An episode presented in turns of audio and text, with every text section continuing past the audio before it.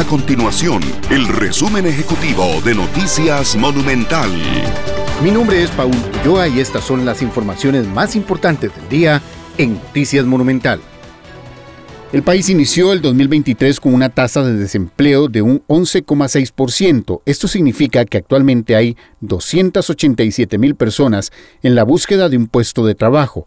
La cifra se desprende de la más reciente encuesta continua de empleo publicada por el Instituto Nacional de Estadísticas y Censos, el INEC, correspondiente a los meses de septiembre, octubre y noviembre del 2022.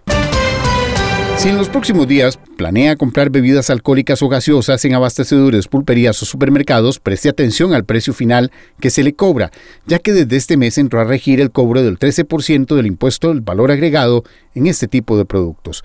De acuerdo con la disposición del Ministerio de Hacienda, el impuesto del 13% también incluye bombillos, fluorescentes, tubos, espirales, lavadoras, refrigeradoras y hasta cocinas usadas, entre otros productos. Estas y otras informaciones usted las podrá encontrar en nuestro sitio web www.monumental.co.cr. Nuestro compromiso es mantener a Costa Rica informada.